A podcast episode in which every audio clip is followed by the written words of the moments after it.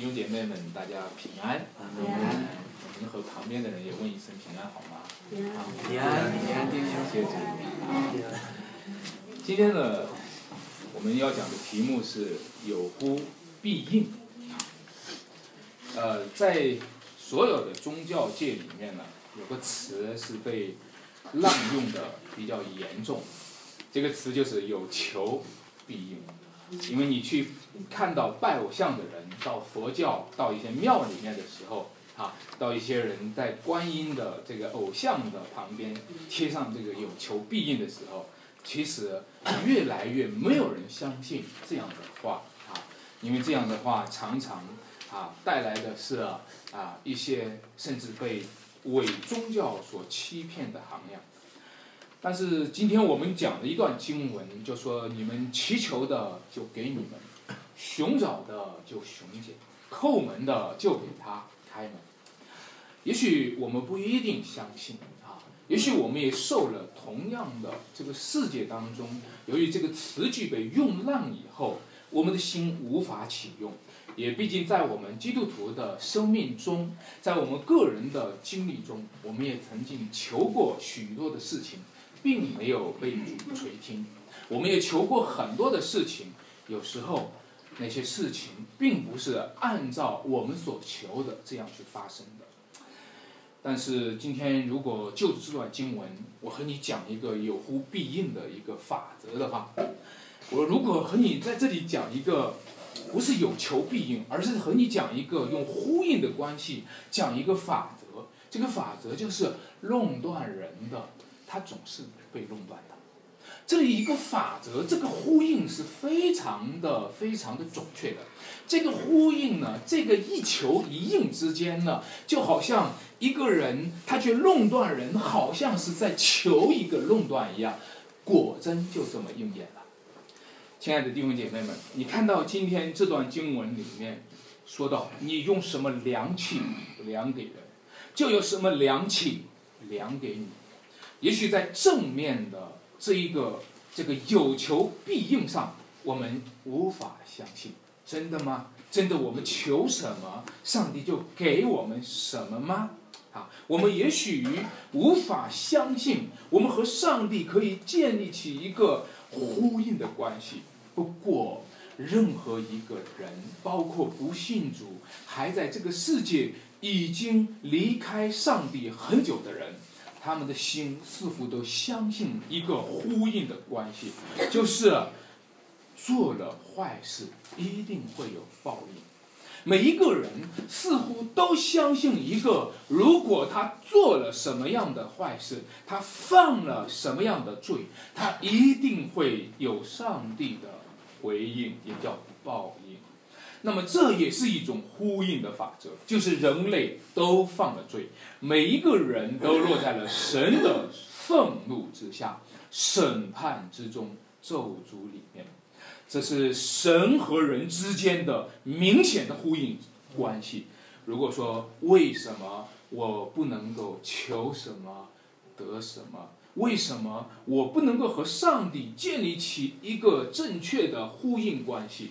原因就是我们都落在了一个罪和审判的呼应关系当中，只是我们在黑暗当中，甚至在瞎眼当中没有看清。亲爱的姐妹们，就着今天我和大家来讲这一段有呼必应，我和大家会讲三个提纲哈。第一个是审判之下的论断。第二个是社穷生活的中保，第三个呢是父亲儿女的同住。让我们呃在第一个方面，我们先来看，在教会当中呢非常熟悉一一处经文，我相信每个人只要在教会中生活过，都知道这处经文，不要垄断。因为在教会就涉及到一个教会生活的场景，这个经文是最实际的，对吧？因为我们多少可能经历过哈，我们可能哈甚至深切的经历过这一句话所提到的场景，就是人会弄断人。但是这句话似乎强调的越多，不愉快的、负面的经历也越多。这是这句话似乎在教会里讲的越多，似乎弄断呢也就越多。刚刚说不弄断人，弄断就出来了啊。连我们说你不要弄断人，这句话也算成弄断了。好，那为什么教会当中会有弄断的事情发生？在教会外面也一样有弄断的事情发生，为什么呢？因为我们要看到在经文里面提示的论断和审判的一个关系，论断牵涉的是一个律法和审判的场景。什么就是什么就是论断呢？论断就是用律法衡量别人。什么就是论断呢？论断就是在律法的条例的基础上，来。进行一个审判，所以呢，在经文里面说，你不要弄断人，免得你们被弄断。说你怎么样弄断人，你也就怎么样的被弄断。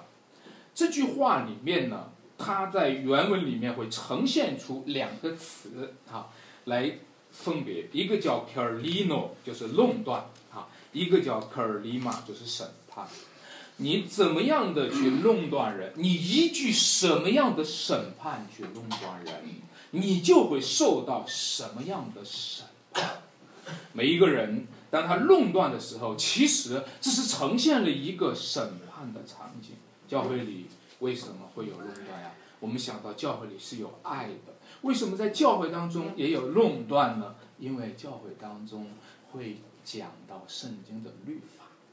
教会当中为什么有论断呀？我们希望教会当中没有论断多好，因为教会当中它有一个审判的背景。如果你知道圣经当中讲到了说，常常讲到了末后的世界要受到审判。常常圣经当中讲到了说，神要审判这个世界，甚至讲到了教会要参与对这末后世界的审判，甚至说到圣徒要审判天使。如果是在审判的场景之下，亲爱的朋友，亲爱的弟兄姐妹们，垄断就是一个难以避免所发生的事情。为什么？因为我们都是罪人，罪人是什么定义？罪人是什么概念？罪人就是活在律法的定罪之下。罪人是什么定概念？罪人就是活在审判的定罪之下。一个活在审判之下的人，就不可能不活在论断之下。但是我们有一个本能，每一次别人论断我们的时候，我们都会想办法证明自己的义。想办法证明自己的清白，想办法证明自己的无辜，想办法在论断之下证明自己清白的，就是想办法，同样的想办法，在幕后的审判之下来证明自己的人。亲爱的弟兄姐妹们，让我和大家讲，其实我们每一个人都必须面对一个审判的场景。如果你最近在关注成都秋雨圣约的教会，你知道很多的弟兄姐妹们今天教会正在受逼迫。如果你关注那边的教会的弟兄姐妹，你知道有不少弟兄姐妹，很多的弟兄姐妹们正在被警察传唤。这是一个律法和审判的场景。这是一个要天天面对论断的场景，这不好受。如果有警察来传唤基督徒，来问到你们的教会是不是邪教？如果有政府的压力来对于教会啊来进行一种论断式的审判，这是一个。不好面对的场景，但是另一种另一种场景是什么呢？也许在成都的弟兄姐妹面对的是这种场景场景，也许在太原的弟兄姐妹们，他们正在面对的是不是警察传唤，是他的传道人牧师在传唤他。姐妹呀，弟兄啊，这么久都没有来教会了，在忙什么呢？他一看这个电话，又来传唤我了。也许今天有很多的人，他们来到教会的时候，由于他自己没有长久没有去聚会了，他忽然在街上看到一个弟兄姐妹们，他都很紧张，他都想回避，他都想绕路而行，因为教会的存在的确成为了一个律法的存在和审判的存在的一个场景。亲爱的弟兄姐妹们，什么叫做？论断，论断就是罪人对于审判的模仿。论断就是一个罪人，本来他是一个受审判的罪人，但是他今天却坐在了一个审判者的位置上，他去审判别人。假如我是一个罪人，啊，其实我本来就是一个罪人。我受着审判，我害怕定罪，我害怕你们对我有一些批评，我害怕你们对我有一些垄断。那我采取一个什么样的方式就比较有安全感的？那最好的方式就是我直接坐在了审判者的位置上。当我坐在审判者的位置上，而不是坐在审判者位置以下。因为在审判者位置以下，那是不安全的。就算是称你为义，那也不安全；就算是蒙悦纳，那也感觉不安全；就算是饶恕你、赦免你的罪，你也觉得不安全。因为称你为义，就可能同时在另一个可能当中，就是定你有罪。因为要饶恕你，就是意味着你也可能不被饶恕。亲爱的弟兄姐妹。人就干脆选择了一个位置，不是审判之下的位置，而是审判之上的位置；不是律法之下的位置，而是律法以上的位置。于是就开始指点江山，于是就开始对着别人指指点点，俨然是大师的姿态嘛，对吧？所以呢，这样就给人造成了一个假象，在前设上不需要过滤。不需要问这个人究竟是个艺人还是个罪人，总之这个人是一个审判别人是艺人和罪人的审判者。亲爱的弟兄姐妹们，其实你知道吗？这都是罪人对审判的拙劣模仿。这些模仿是冒充的审判，这些审判固然。它是有一定的影像的，但是多数是冒充的审判。我记得上小学的时候，我最害怕的就是老师的教鞭了啊。但是更害怕的是什么呢？更糟糕的是什么呢？就是老师要不在的时候，他把他的这个权柄托付给我们班里面的班长，而班长又是一个女生，然后他拿着教鞭来教训我。这是一个最让人难以面对的一个学生对老师的拙劣的模仿。前段时间，就是十二月十四号，在甘肃庆阳县的杨庄小学，就发生了发生了一个这样的事情：一位七岁的小女孩，她被她的老师怀疑是偷走了口红。然后把他带到老师的办公室里面，同时带了两个学生作为打手，授权给这两个孩子，最后用教鞭穿戳穿了女孩的下体。各位，你们相信还记得这个血淋淋的事情？在那个新闻播报下面，有很多人在评论，他们说他们在骂这个国家都烂透了。他们在骂这个老师没有人性，还有人说更加严重的说，他想踢爆那老师的子宫。各位，你有没有意识到，这都是论断的毁灭性的事情的呈现？其实，在我们今天，无论是我们在下面的评论。无论是这一个事情的发生，都是在论断。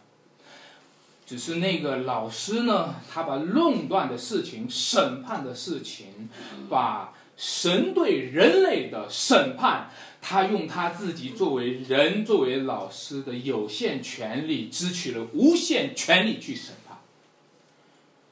在文革的时期，有多少的人有义愤填胸呢？在文化大革命的时候，有多少的人要推翻一个旧世界，砸烂一个旧世界，建立一个新世界，除掉恶霸和地主呢？在文革的时期，有多少人拙劣的模仿上帝的末日审判？他们俨然就是上帝的陪审团。在文革的时期，有多少人打倒了土豪，打倒了地主，用公审大会的方式和批斗的方式，模拟上帝的绝对权威和绝对律法，并并那绝对的审判和地狱的刑罚。他们制造了很多的人间地狱，但是这一切的审判，这世界上很多的审判，包括今天法庭的审判，都有相当的论断的含量，是一种模拟的审判，甚至是一种伪劣的冒充的人工的审判，不仅没有彰显上帝的公义，反倒彰显了人间的罪恶。各位。既然如此的话，我们该怎么办呢？我们不要弄断人，对吗？不要弄断人，免得你们被弄断。但是你说不要弄断人，是不是就意味着，当我否认对人的弄断的时候，就意味着，意味着否认对神的审判呢？因为人的论断不过是对神的审判的模拟嘛。对吧人的论断既然是在模仿上帝的审判的话，是不是我拒绝人的论断，就同时成为拒绝神的审判呢？今天有多少的人，他们的慈爱，他们的仁爱，我讲的是人的爱，他们用这种人的爱，想要拒绝上帝的审判，有相当多的基督徒，有相当多的甚至牧师传道人，他们想删掉了关于上帝审判的这一部分。因为他们只想讲爱，但是亲爱的朋友，各位弟兄姐妹们，其实只有你面对上帝的审判，你才有真实的判断，你才能够脱离那些虚假的判断。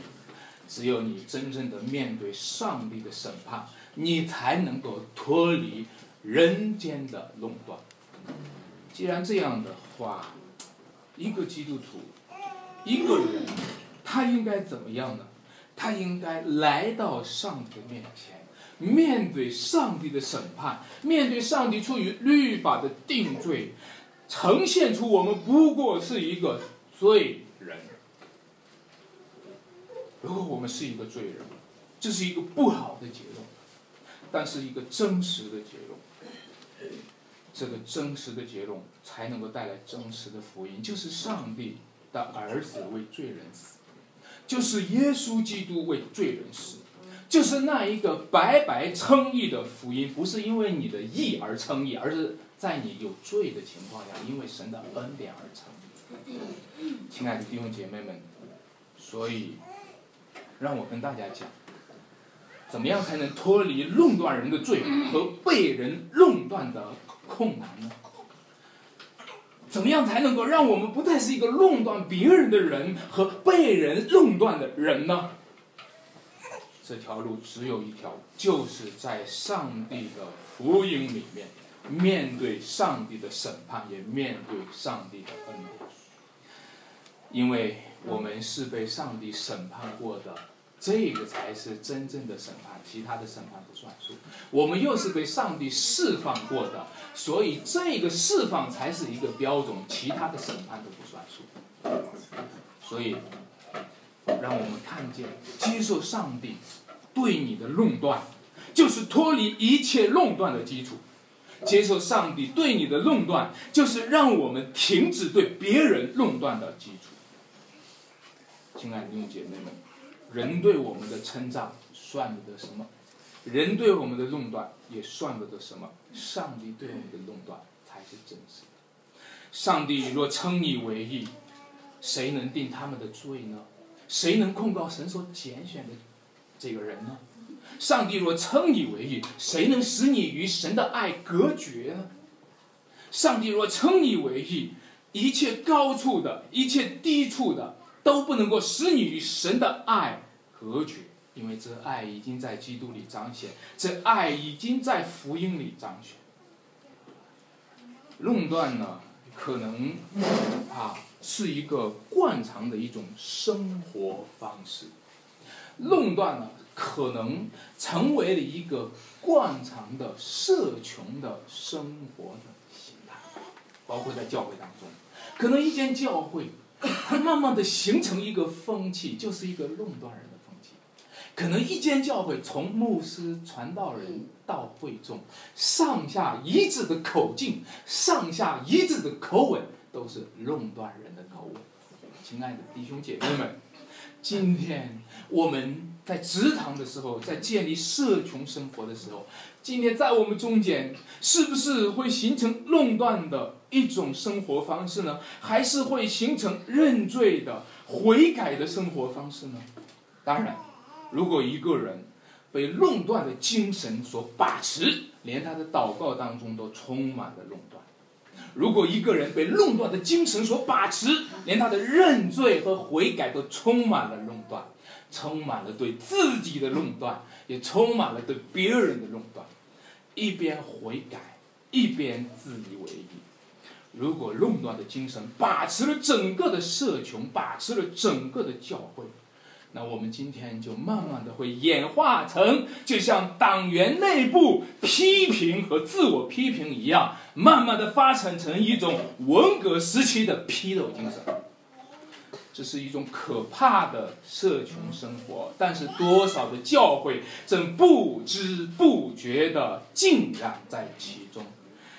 常常的想要拿掉弟兄眼中的刺，他们最有兴趣的，各位，我们最有兴趣的就是拿掉我们弟兄眼中的刺。我们最有兴趣的，我们最热心、最热衷的事工，就是拿掉弟兄眼中的刺。然后我们觉得自己是在用爱心所城市化。当然，那些经文说什么，却不想自己眼中有什么良木。所以各位。在一个社穷的生活当中，在中国这样一个缺乏公共生活经验的这个环境当中，在中国人的这种只是在自我中心当中，从来没有建构过一个圣约共同体的这样一个困境和匮乏中，我们今天该如何的开始在一起有一个健康的教会生活呢？我想。一个健康的教会生活，它来源自一个正确的良气。你们用什么样的良气量给人，就必有什么样的良气量给你们。请注意，请注意这句话，它不是说你们不要用良气量给人。他是问你们用什么样的凉气量给人？因为有好多的人，他们把不要弄断人发展成不要用凉气量给人。请注意哈，这两个之间的区别。因为圣经讲不要弄断人，但并不是在讲不要用凉气量给人。它关键的问题不是说不要用凉气，而是说你用什么样的。今天我们用的是什么样的量器？在路加福音第六章，同样是在讲良气。他说：“你们要给人，就必有什么给你们的，并且你们用什么样的良气量给人哦，就必有什么样的良气量给你们。哇，这里也是讲良气，并且什么连摇带按，上尖下流，用十足的深度给你们，对不对？不是说不用良气。”在教会当中不是没有良气的，有，你不要想变成无政府主义者啊！教会当中有良气的，我们正常的社群生活有良气的，就好像今天有人讲说，不要戴有色的眼镜儿，不要戴有色的眼镜儿，不是戴正确的眼镜儿。我们今天要用正确的良气给人，亲爱的弟兄姐妹们，什么是正确的良气？你要问什么样的良气是我们教会当中应该量来量去的？就是刚才对比的一种凉气是彼此弄断，彼此定罪，大家就拿着共同的凉气嘛。你给他这个凉气，他也给你这个凉气嘛，对不对？你弄断他，他也量弄断你嘛，对吧？你定罪他，他也定罪你嘛。但是另一种凉气是什么呢？另一种凉气就是彼此去饶恕，连续人的人有福了，因为他们必蒙什么连续？你看到吗？他们有一个凉凉气，他们是在连续当中的凉气。你们若不饶恕人的过犯，我天父也不饶恕你们的过犯。你看到吗？他有凉气，他是用饶恕的凉气，免我们的债，如同我们免了人的债，是有良气的。不要成为没有良气的教会，没有良气的教会是无组织、无纪律的、无政府状态。我们教会应该有良气。关键是什么样的良气？是我们多年来都没有拿出福音的良气，我们多年来拿着道德主义的良气，我们一直在律法的审判和定罪之下，却从来没有让十字架的福音成为我们的良器，让一个先是被律法定罪，后是被恩典释放的生命，成为我们的良器的一个样态。亲爱的弟兄姐妹们。在主的十字架上，向律法死，向弄断死，像罪死，然后在主的恩典当中，向义而活，向主而活。这就是福音的良气。如果有人弄断我们，让我们就向弄断去死吧。如果有人弄到我们，我们不要去拿着弄断，反过来去弄断他，让我们就向弄断去死吧，因为我们比他们弄断的更糟糕。因为上帝对我们的弄断比那人对我们的弄断更严重，我们是一无是处，我们是全然堕落。亲爱的弟兄姐妹们，让我们今天看见，在教会当中需要的是一种福音的精神，需要的是一个耶稣基督十字架的福音，在我们个人的生命当中循环往复，来回走动，因此。神与我们同在，而祝福到一切的社穷的生活。所以，在圣经当中最宝贵的一个健康的良性的社群生活是什么？你愿意人怎样待你，你就什么怎样待人。这仍然是在讲良情，对不对？你愿意怎人怎样待你，你就怎么样的待人。我们在其他的地方会看到类似的教导，就是爱人如己，爱人如己。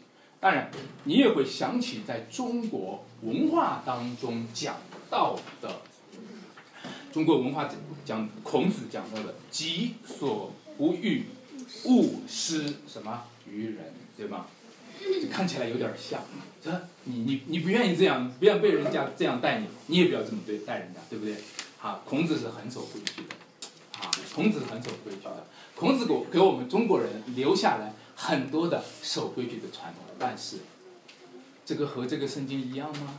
如果你类比这个圣经的话，你愿意人怎样待你，你也愿意，你也怎样待人。这个唐牧师其实，唐崇荣唐牧师讲的时候，把两个做了一个区别。他说，孔子是消极的，但耶稣讲这段经文是积极的。孔子说：“呃，你你你自己不愿意的，你不要给人家，对吧？但是耶稣说，你愿意他怎么对你，你就怎么对他。各位，孔子讲的是无法形成社群生活的。孔子讲的是我们互不相干，互不侵犯，井水不犯河水。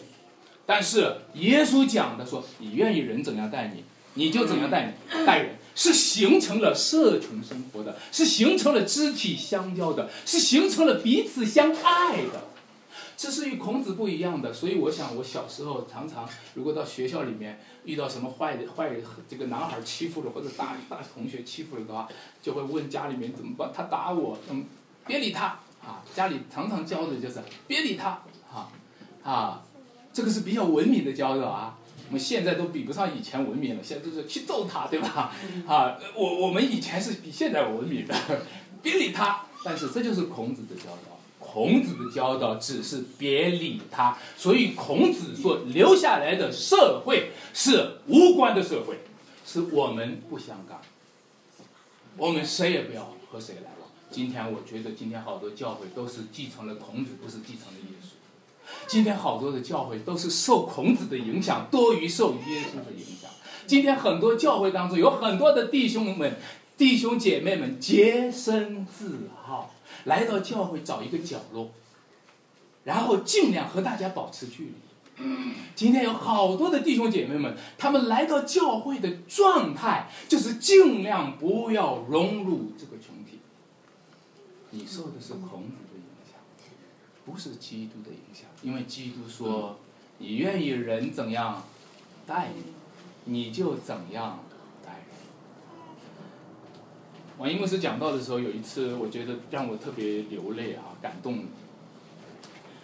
嗯，他有一次他讲说，在教会当中，如果有弟兄姐妹们得罪了你哈，伤害了你哈，你会怎么回应？当然，你说圣经告诉我们要爱仇敌，对不对？啊，要爱弟兄。他伤害了我，我去和他，好吧，爱弟兄。但是他说：“你真的是爱弟兄吗？”他说：“其实你只是不恨他而已，对吗？你真的是爱他，你只是不恨他而已。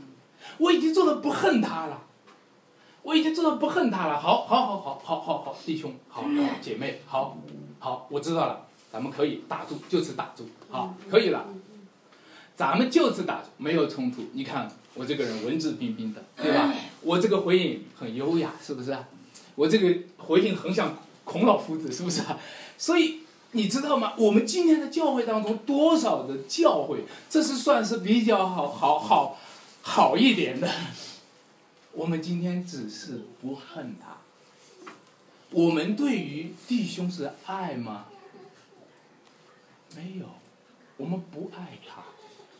我们只是不恨他，我们绝对不会爱他。各位，什么样的社群生活，才才是主耶稣基督所期待？什么样的教会才是主耶稣基督所期待的？教会是基督的身体，是充满忘友者所充满的。在这个世界当中，最终结束的新天新地的那一日，这个世界只有教会。教会是一切社会的真正原型，但是建立什么样的教会才是主所喜悦的，才是一个真正的良性的彼此相爱的社群生活呢？所以在这个里面，其实是涉及到一个关于中保的题目。圣经讲说，爱。人如己，讲到这个最大的诫命是爱神，第二个就是爱人如己，然后就是爱邻舍如同自己。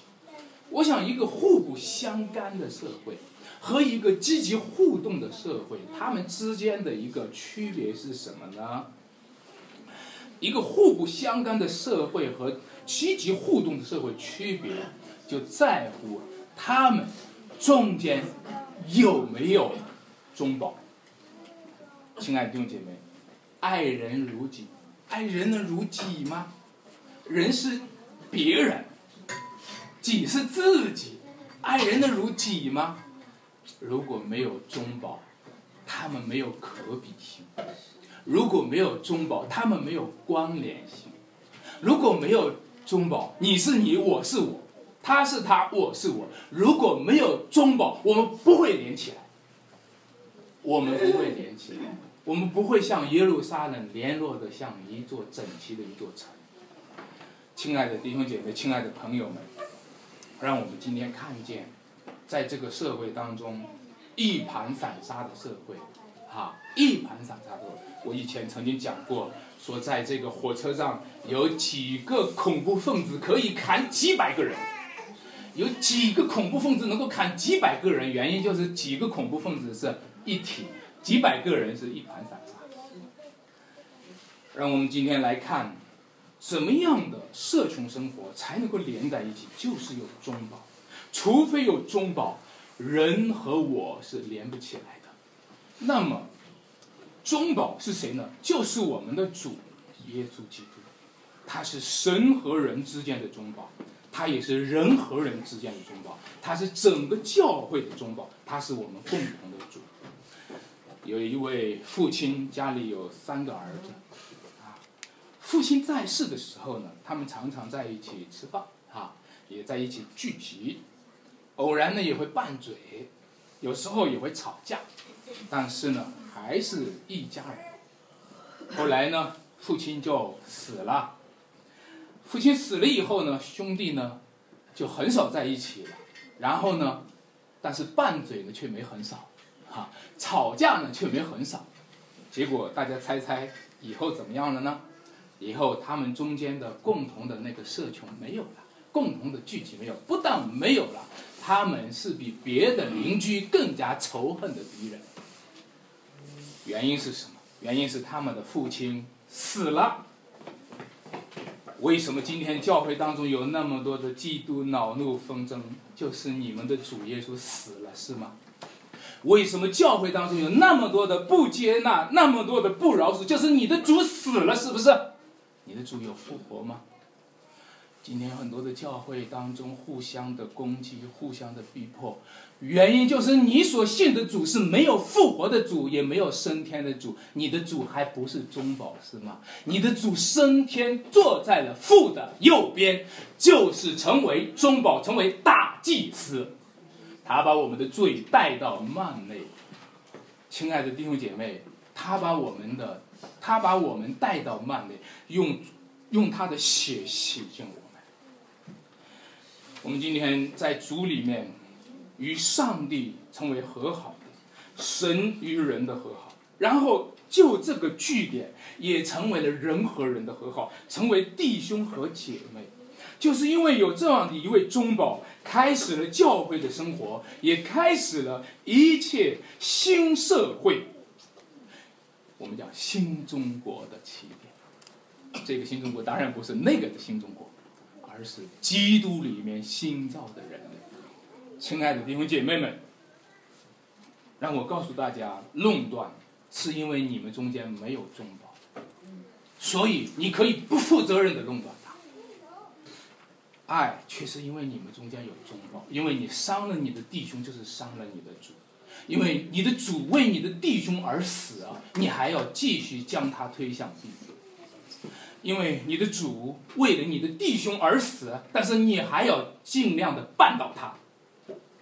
亲爱的弟兄姐妹们，你是谁？竟弄断别人的仆人呢？他或站住，或跌倒，自有他的主人在。你以为他没有主人吗？你以为他没有主子收留吗？难道你没有主子收留吗？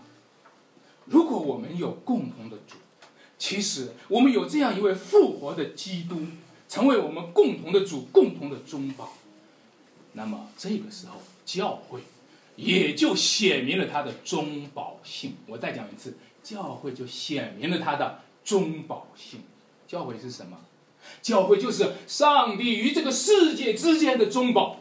教会是什么？教会就是上帝与真理之间、与生命之间、与道路之间的中保。教会是什么呢？教会它就是真理的柱石和根基。如果我们今天教会真的是教会，如果我们教会真的有基督在我们中间，有神与我们同在，那么这个时候教会就有中保性。你也成为外邦人的光，你也在望民中成为中保，你知道吗，亲爱的弟兄姐妹们？整个的社群都是一盘散沙，我们的社会，我们的亲人朋友们都是一盘散沙，我们周围的亲戚和朋友都开始隔绝了。我们周围的一个一个朋友都开始，开始崩溃了他们的关系。但是教会若成为生命共同体，教会若成为世界的光，就成为了这世界的中保。那么我们就是这世界福音的使者，我们就是那使人和睦的人，使人和睦的人有福了，因为他们必称为什么神的儿子。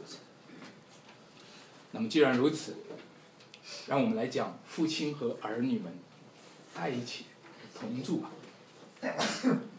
在这段经文里面讲到了，祈求的就给他，寻找的就寻见，叩门的就给他开门。其实只有一个原因，凭什么？凭什么叩门给你开门？凭什么祈求就给你？只有一个原因，就是你们是儿女，他是你们天上的父。我们每一次祷告，我们在天上的父。如果不是这样的一个身份和这样的一个关系，如果不是这样的一个盟约，凭什么？凭什么你求他就要给你呢？就因为你是他的儿女。但是，让我告诉大家一件事情：若没有基督作为独生子来到我们中间，我们永远都不是儿女。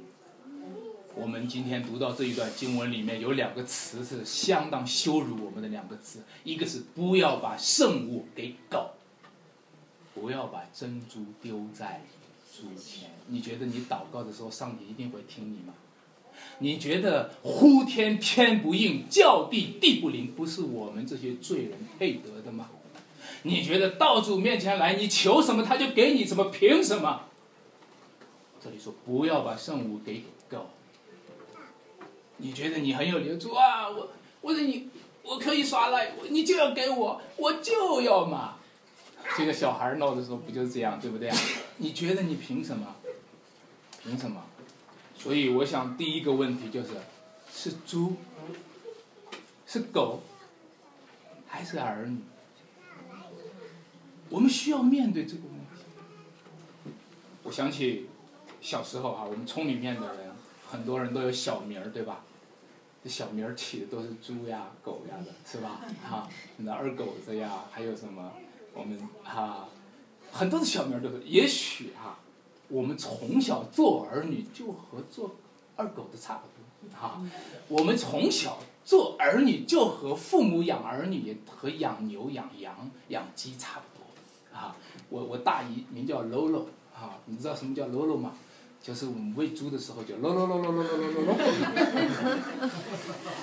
父母养儿女和养猪差不多啊，儿女从小在父母手里和猪狗差不多哈，每天趴在地上，拱在地上，每天那个什么你不给东西就躺下啊，就拱在地上，那个很舒服的，是不是？从小我们就不像做儿女的，我们就像做猪狗的。长大了以后，我们做父母了，我们养儿女也和养猪狗差不多，是不是？这个问题也许很严肃，不要把圣物给狗。但是，亲爱的弟兄姐妹们，我们这些从小在牛像养牛养羊一样，有一位弟兄讲说他是喝羊奶长大的。我们这些从小喝羊奶长大的，今天却被上帝收养了。我们却成为上帝的儿女了，亲爱的弟兄姐妹们，他要牧养我们，不是像养猪一样，他要牧养我们，他是精心的牧养我们。虽然他也讲我们是羊，他是牧人，但是他却把我们带到青草地上，领我们在可安歇的水边。各位，今天我们知道。今天，上帝精心培育我们，甚至把他的独生子赐给我们，来买赎我们这些人，成全我们。但是我还是要说，回到这一个你不喜欢听的那个话题上，就是必须做出区别，到底是猪、是狗还是儿女？你必须要区别。你今天有没有重生得救？你必须要区别，你是不是他的儿女？你不要埋怨说为什么求了上天呼天不应，你不要说为什么我叫地不灵，你不要说我祷告了上帝不成全，你是不是儿女？各位，让我们今天回到上帝面前吧。在就业当中，曾经讲到，好像从旧约的背景，犹太人是神的儿女，外邦人就不是神的儿女。你们记得有一个迦南妇人到那里求。主啊，我女儿被鬼附的甚苦，对吧？不好拿儿女的饼丢给什么狗？从这个解释上很明显嘛，犹太人就是什么神的儿女，外邦人就是什么就是狗嘛。啊，你不好拿儿女的饼，不能把圣物给狗，对不对？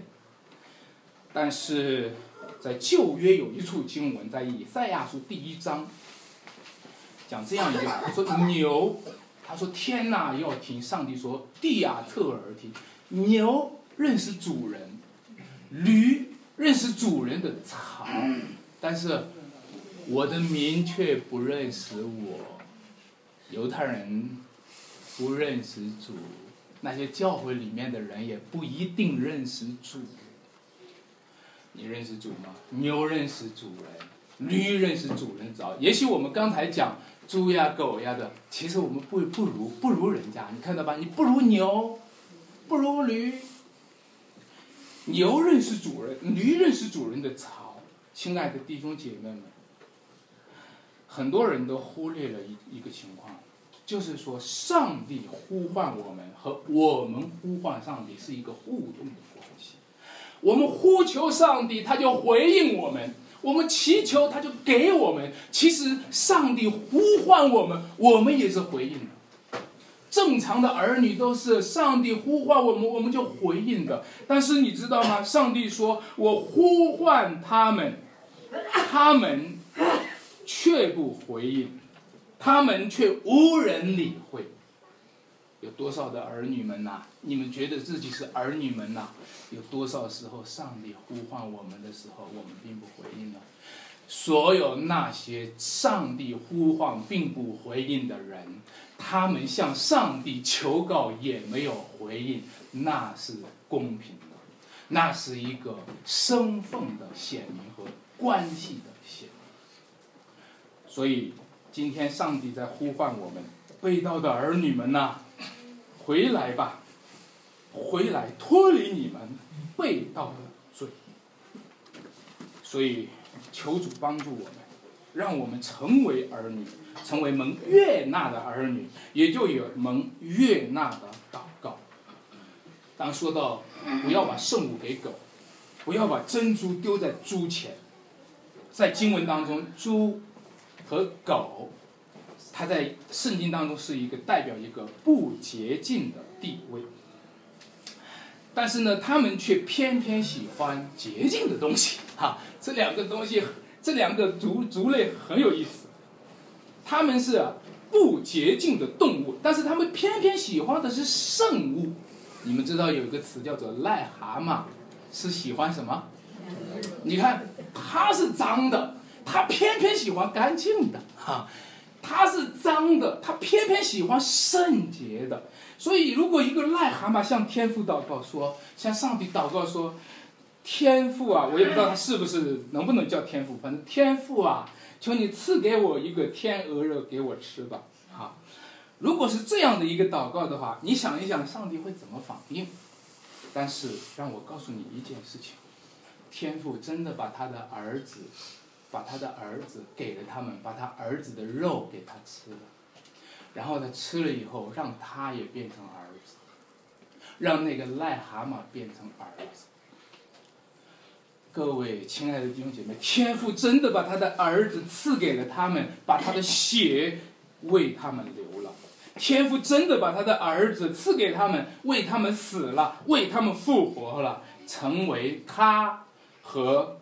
那人之间的中保，成为他和那人之间的大祭司，然后他在父的右边替那个当初的癞蛤蟆祷告，然后献上了正确的祷告。你知道吗？天父悦纳的祷告，本质上都是悦纳了他独生爱子祷告。这是我所爱的，我所喜悦的爱。所以，我们今天一切的祷告，蒙蒙天赋垂听，本质上都是天赋垂听的那位儿子。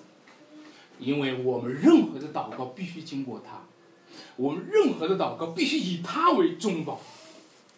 亲爱的弟兄姐妹，我们任何的祷告必须奉他的名。不但如此，由于天赋定义要施恩，定义要赏赐他的爱子，将忘友交给他的爱子，也就在他的爱子基督里。将万有赐给了这一切他的儿女们。各位弟兄姐妹们，那我讲到最后了，我和你来用结拢这这一这一段讲到。箴言的二十七章十九节说一句话：水中照脸，彼此相互，人与人心也相对。如果你弄断人，人和人也是相对的，人和人也是彼此相对应的。如果你弄断人，就必被弄。在人和人之间，如果没有福音的话，彼此相对的就是互相定罪。但是，啊，如果我们在他儿子耶稣基督里，他作为我们的中保，我们就开始建立起福音里面的彼此呼应。这个呼应的声音，就像山谷当中的回音，我们对着那个山谷喊一声。那个山谷当中的回音就悠悠的回荡。亲爱的弟兄姐妹们，亲爱的弟兄姐妹们，弟兄和睦同居是何等的善，何等的美。这不仅仅是因为弟兄和睦同居，这是因为神与我们同在。这不仅仅是因为弟兄和睦同居，是因为神借着中保基督住在我们中间，他道成了肉身来到我们中间，在我们中间活，在我们中间死，在我们中间复活，然后要带我们一起升天。亲爱的弟兄姐妹们，让我们今天看见，在这一间教会还在刚刚植堂的初期，我们面对的是两条路，这两条路你可以选择。或者就是世界在我们中间，或者就是上帝在我们中间，这两条路你可以选择，就是或者是让上帝掌权，我们的每一句话、每一言、每一行都在神的面光之中，或者咱们就是悄悄的在咱们这个群体里面兑点水，掺点假。注入一些罪恶的东西，开始悄悄的说一些谁的闲话，开始悄悄的，开始慢慢的有一些风言风语，慢慢的开始发酵，慢慢的让这样的一个祠堂和其他的以前的曾经失败过的教会承受同样的命运。而无法让它成为世上的盐和世上的光，无法成为我们这个世代的祝福，无法让我们的家人、亲人、亲戚、朋友们听到从政的福音。亲爱的弟兄姐妹们，各位，你可以选择，你可以想，教会当中应该听见上帝的声音，还是听见很多的噪音、杂音和刺耳的声音？你可以选。你希望我们未来是哪一条？我替你做了一个选择，我相信主也替你做了一个选择，那就是上帝要与我们同在，我们要开始有奉于一个伟大的、美好的一个圣约群体和一个充满上帝同在和荣耀的生命。我们一起在主面前来。